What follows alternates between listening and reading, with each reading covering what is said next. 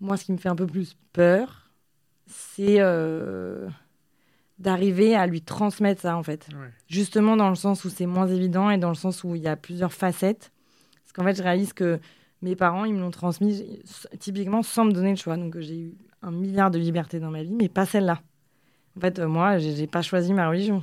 Genre, mes parents, ils m'ont bien fait comprendre que c'était pas. En fait, ils avaient. Enfin, c'était comme ça. Et s'il y avait eu un choix à faire, c'est eux qui l'avaient fait pour moi.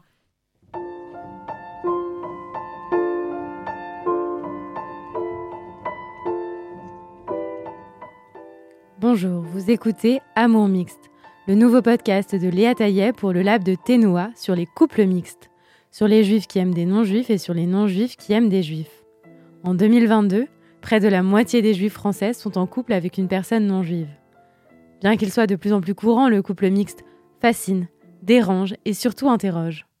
Pour certaines autorités religieuses traditionnelles, le couple mixte incarne la fin du peuple juif. Pour d'autres organisations plus libérales, il incarne le renouveau, la réinvention du judaïsme dans une société de plus en plus sécularisée. Comment peut-on concilier judaïsme et amour? Judaïsme et vie de famille Comment l'identité juive se transmet-elle? Pour répondre à ces questions, on a demandé à des couples de partager avec nous leur quotidien, leurs pratiques, leurs questionnements. C'est le moment de les écouter.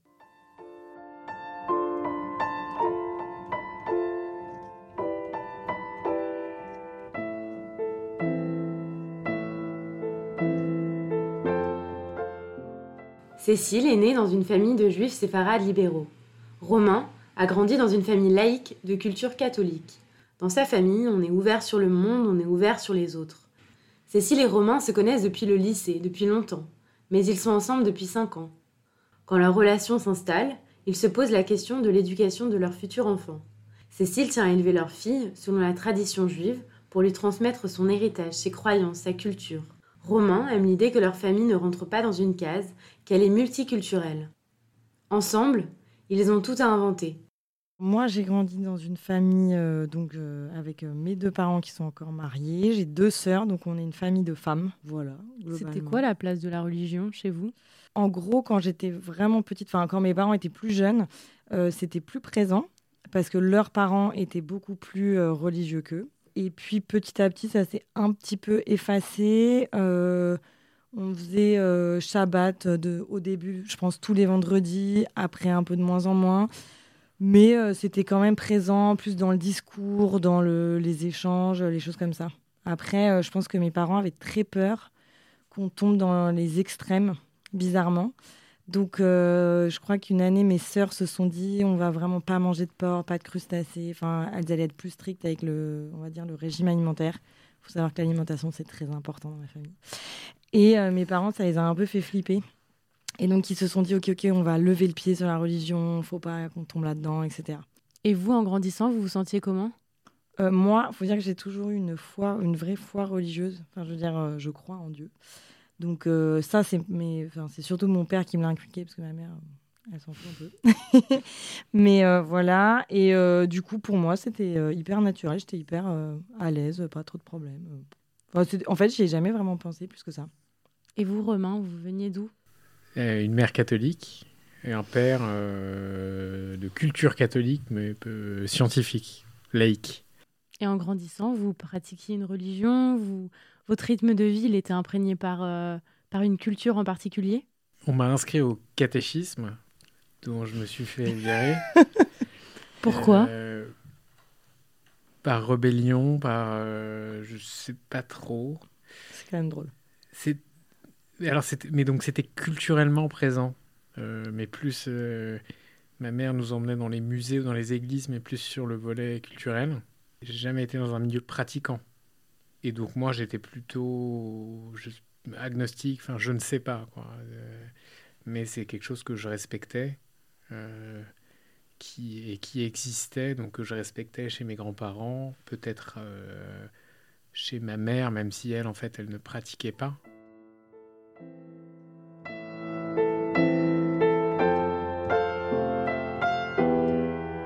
En fait, on est dans la même école depuis qu'on a, je sais pas, genre 5 ans, comme ça.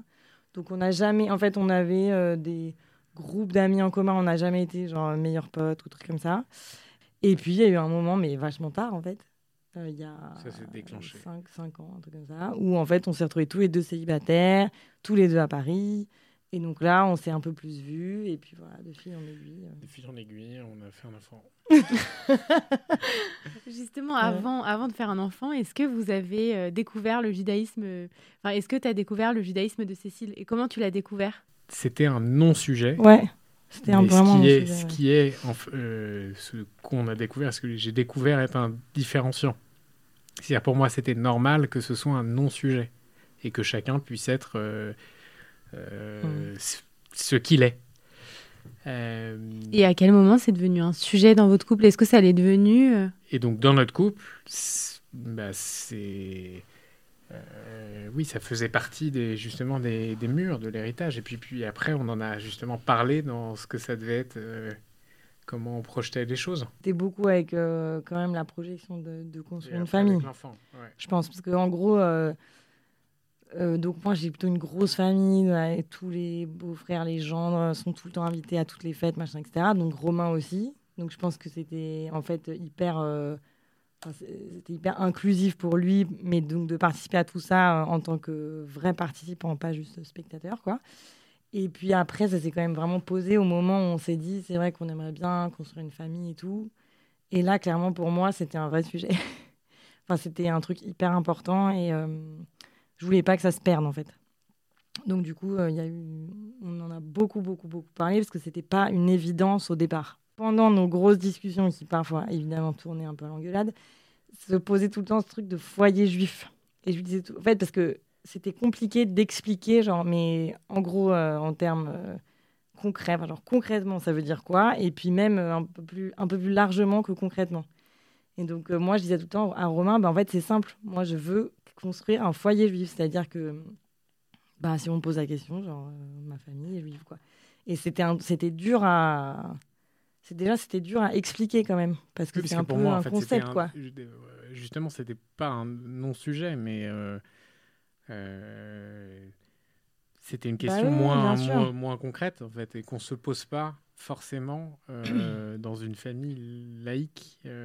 Si, y avait, en fait, il y avait un autre truc, c'était que moi, je disais tout le temps à Romain, mais vu que donc, dans la religion juive, ça se transmet par la mère, je disais, mais en fait, déjà, pour moi, de base, notre enfant, il sera juif.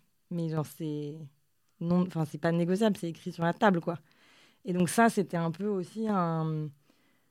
C'était, je sais pas comment dire, quoi. Il y avait des moments où c'était plus compliqué, mais je comprends très bien pourquoi, parce qu'en fait, c'était plus une histoire de, de se sentir inclus, je pense. C'est que je pense que toi aussi, ce qui te faisait parfois un peu flipper, c'était de ne pas te sentir.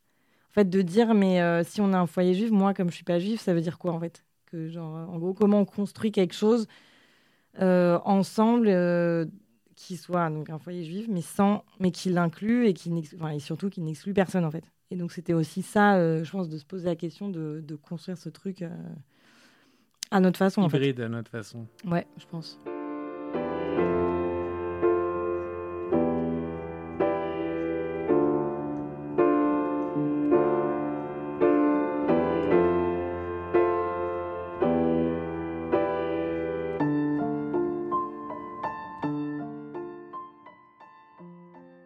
Justement, vous vous êtes mélangés Mm. pour euh, faire un enfant. Ouais. Et pendant euh, cette euh, Quel grosse- bel enfant. hein. On peut- on peut- on Romain est un papa poule très très fier. C'est une fille, on, on l'aime très fort.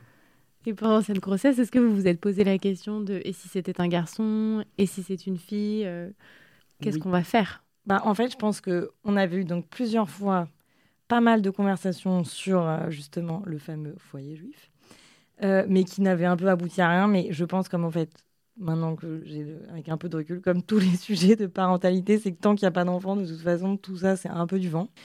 Et euh, il y a eu quand même le moment où je suis vraiment tombée enceinte. Et donc là, on s'est un peu dit, mais concrètement, si c'est un garçon, se pose quand même beaucoup, enfin une question beaucoup plus concrète de la circoncision.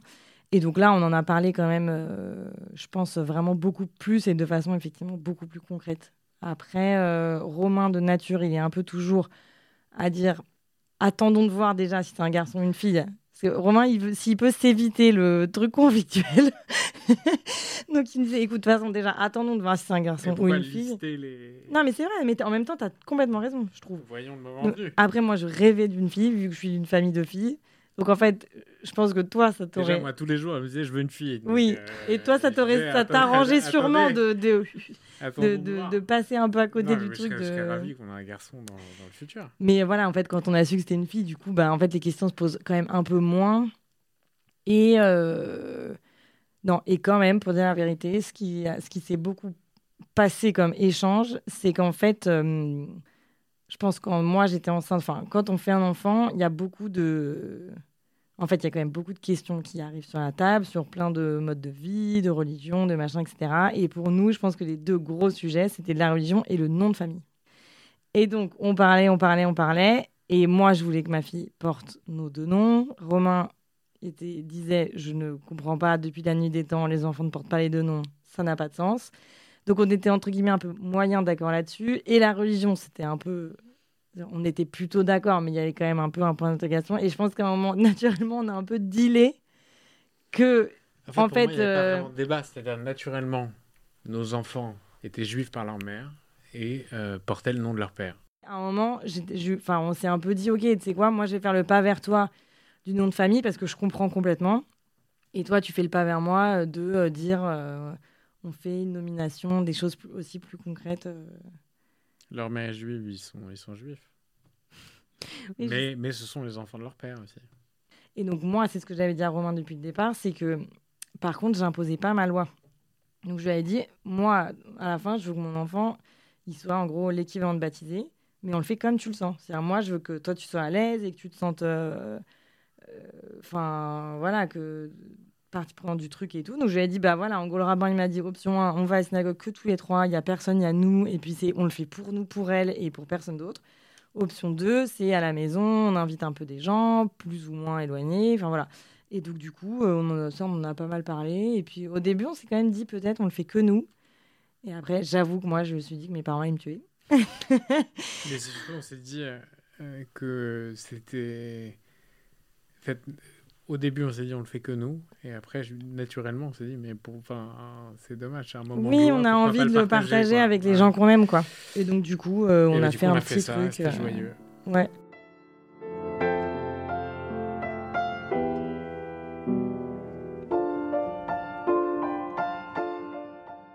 Mais la France, c'est le fait de pouvoir vivre ensemble, euh, quelle que soit notre religion.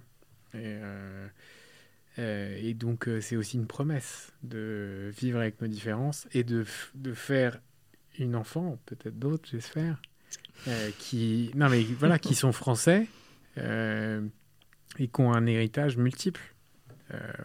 Moi, pe- pe- personnellement, je trouve ça génial. Parce que le fait d'être dans une... Alors, on en avait parlé, mais c'est plus facile d'être dans une case, de ne pas dépasser la cloison. euh, voilà. Donc c'est aussi un challenge. Hein. C'est pas... c'est- Mais c'est le challenge de notre société. Notre fille, elle est jeune. Je pense que les moments peut-être plus délicats, ça arrivera aussi quand elle, elle se posera des questions sur son identité à elle. Ce qui, en fait, euh, moi, en parlant avec pas mal de gens, je réalise que personnellement, c'est des questions que je me suis jamais posées, en fait, sur la religion.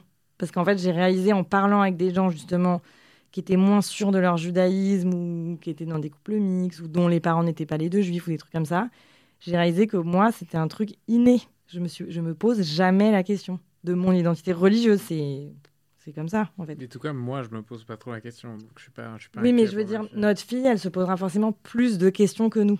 C'est possible. Voilà. Parce qu'en fait, euh, de fait, comme ta maman, elle est catholique et que ton père, il est d'origine, culturellement d'origine catholique, toi, tu t'es jamais posé la question non plus. Tu vois, elle, en fait, ce que je me dis, c'est que, en fait, à la fois, je trouve ça hyper riche pour elle parce que, et euh, nous, on s'est toujours dit, c'est que c'est vachement bien d'être un peu caméléon dans la vie, enfin, et dans la société, quoi. C'est que, moi, ce qui me fait un peu plus peur, c'est euh, d'arriver à lui transmettre ça, en fait Ouais. justement dans le sens où c'est moins évident et dans le sens où il y a plusieurs facettes. Parce qu'en fait, je réalise que mes parents, ils me l'ont transmis typiquement sans me donner le choix. Donc j'ai eu un milliard de libertés dans ma vie, mais pas celle-là. En fait, euh, moi, j'ai pas choisi ma religion. Genre, mes parents, ils m'ont bien fait comprendre que c'était pas. En fait, ils avaient. Enfin, c'était comme ça. Et s'il y avait eu un choix à faire, c'est eux qui l'avaient fait pour moi. Et donc, c'est plus, euh, je me dis, euh, la responsabilité de la transmission, moi, qui me, Je pense voilà. qui me fait un peu peur, en fait, parce que. Je pense que c'est plutôt une question que tu te poses toi. Oui, mais parce qu'en que fait. tu euh, anticipes chez ta fille. Ouais, bien sûr, mais, c'est normal. Mais parce que pour moi, c'est hyper important. Moi, j'ai une responsabilité. euh, c'est pas de lui, je sais pas si c'est de lui faire aimer, mais qu'en fait qu'elle sente que ça fait partie d'elle, pour qu'elle-même puisse le transmettre en fait derrière.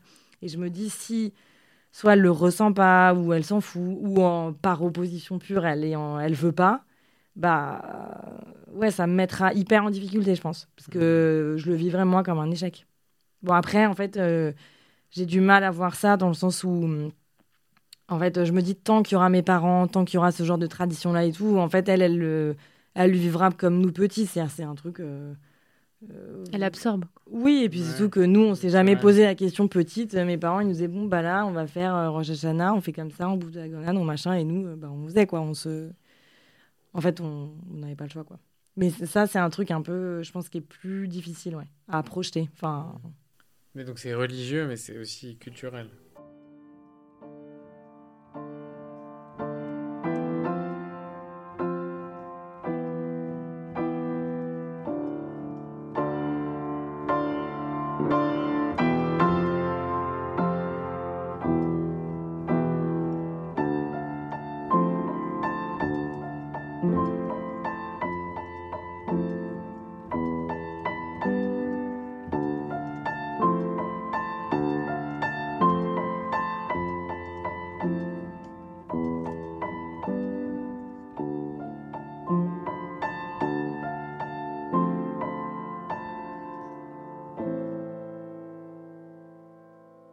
Merci à vous de nous avoir écoutés. Merci à Marion Bellal, journaliste et monteuse de ce podcast. À bientôt!